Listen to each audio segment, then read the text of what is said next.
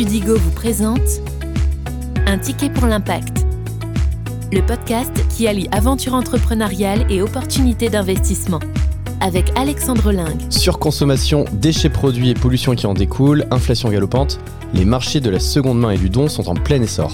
Encourager à donner plutôt que jeter, donner une seconde vie aux objets pour lutter contre le gaspillage, favoriser l'économie circulaire, autant de missions que Give s'est donné et mène au quotidien. Un ticket pour l'impact. Je m'appelle Alexandre Lingue et je suis le cofondateur et CEO de Tudigo, la plateforme qui révolutionne l'investissement et permet à tous d'investir dans des entreprises durables, innovantes et ambitieuses, et à ces entreprises de lever des fonds. Mon invité aujourd'hui est Hakim Baka, le cofondateur de Give. Bonjour Hakim.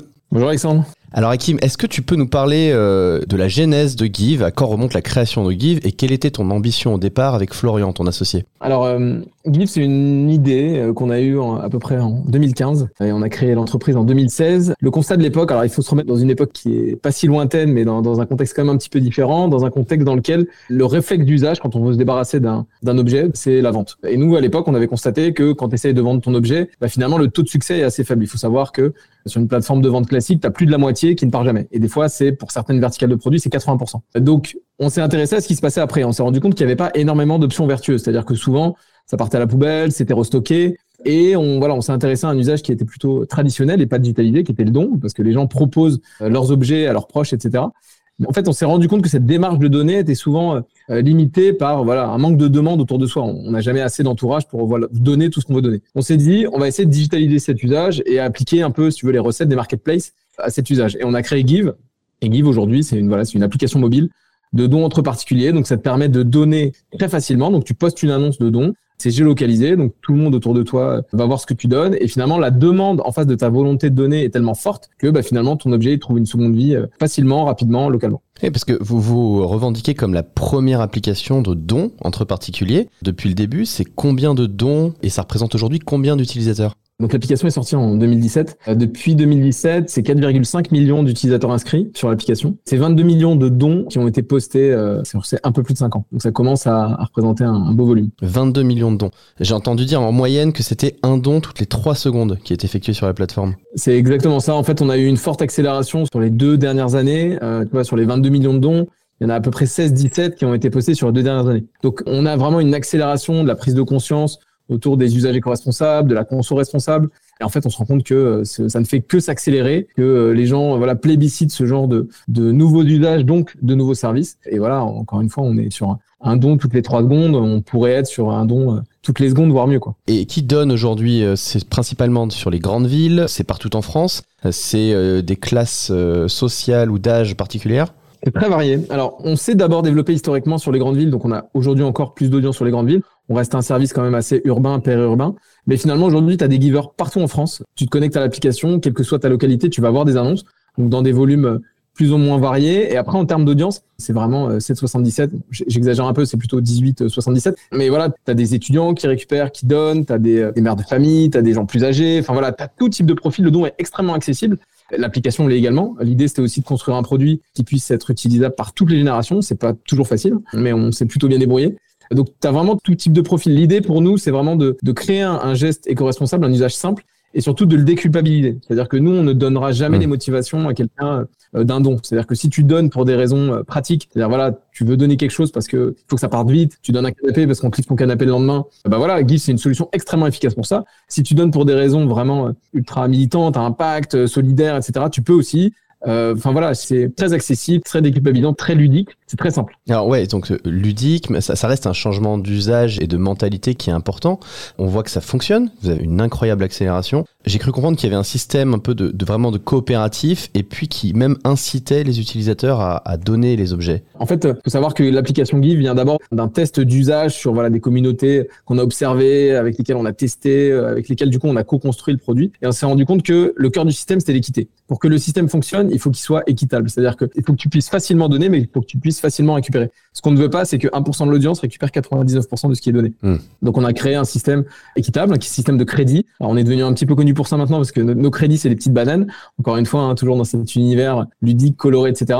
Et la mécanique est assez simple. Quand tu crées un compte, on va te donner 10 bananes. Ces 10 bananes te permettent de contacter 10 annonces. Une fois que tu as contacté tes 10 premières annonces, une fois que tu as vraiment mis le pied à l'étrier et que tu as testé l'usage, pour récupérer de nouveaux crédits, il faut que tu donnes toi-même. À chaque fois que tu fais un don, tu vas récupérer deux crédits. Et ce contact via les crédits sont valables pendant les 48 premières heures de vie d'une annonce. Après, on veut que 100% des objets partent, donc tu n'as plus besoin de crédit. Mais la réalité, c'est que, euh, étant donné qu'on est sur du gratuit, les objets partent très rapidement. Tu as quand même besoin euh, d'avoir ces crédits. Sur les dons qui sont postés, les annonces publiées, vous avez quelle part de ces annonces qui trouvent finalement un acquéreur? Alors nous, on est autour de 75-80% des annonces qui trouvent preneur. Ça dépend majoritairement de la localité et de la densité d'utilisateurs. Euh, tu vois, on a des voilà des taux qui sont un petit peu plus faibles quand la densité d'utilisateurs elle est elle est pas extrêmement forte dans voilà dans des localités où on, est. Euh, mais ce taux de succès, on le travaille au maximum. L'objectif, c'est vraiment que alors peut-être qu'atteindre le 100% c'est irréaliste, mais voilà, on veut tendre vers un quasi 100% et on sait que l'usage du don le permet parce que à partir du moment où tu t'affranchis voilà du prix, les deux seules variables que tu dois euh, matcher, c'est un besoin et une localité. Tu publies ton annonce, tu veux donner, euh, je sais pas, ta commode. Combien de temps elle reste sur la plateforme? Elle reste peu de temps. Nous, on a 50% des annonces qui sont contactées dans les deux heures qui suivent la publication. Ok. Donc ça va très vite. Donc euh, tout ça, il n'y a pas d'échange d'argent. J'ai l'impression que c'est complètement gratuit pour les utilisateurs. Donc comment Give gagne de l'argent pour payer ceux qui font Give Alors, on ne monétise pas directement les dons, c'est-à-dire qu'il n'y a pas de transaction liée aux dons, il n'y a pas de voilà, il y a vraiment pas de transaction entre l'utilisateur. Après, nous, on a un modèle qui est un modèle de, frais de service, on va dire. En fait, on a créé l'application autour d'un double modèle. On appelle ça un modèle freemium. Hein. C'est très simple. C'est une version de l'application qui est gratuite, qui est financée par de la publicité. Donc, tu peux utiliser l'application gratuitement et euh, tu vas avoir des publicités qui vont popper euh, dans ta navigation. Donc on est financé par du média. On a une version de l'application sans média qui est financée directement par une base d'utilisateurs, donc des abonnés qui payent l'abonnement qu'on a appelé GIF Plus, qui permet deux avantages euh, voilà, dans l'utilisation de l'application, qui permet de contacter certaines annonces en priorité. Voilà, il y a deux types d'annonces chez nous. Il y a les produits essentiels, les produits non essentiels. Les produits de confort. Et sur ces produits de confort-là, donc c'est le meuble, l'électroménager, etc.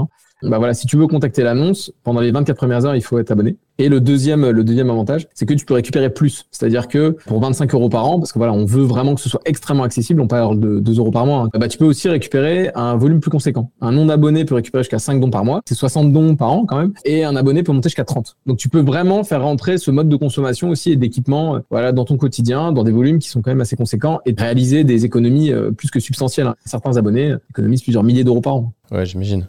J'ai vu que vous aviez commencé à nouer des partenariats avec euh, le B2B, avec la distribution notamment, des enseignes. Tu peux nous en dire un peu plus? Bien sûr, bien sûr. En fait, c'est assez logique, si tu veux, le sujet de la, de la seconde vie, de la déconsommation est, très lié au sujet de la conso. Chez nous, on s'est rendu compte que les gens donnent parce qu'ils s'équipent. Et du coup, pour être pertinent, pour que les gens découvrent le service et l'utilisent au bon moment, etc., on s'est dit qu'il fallait qu'on soit très très proche de l'acte de consommation. Donc en fait, on a effectivement commencé à, à travailler avec des enseignes de, de distribution.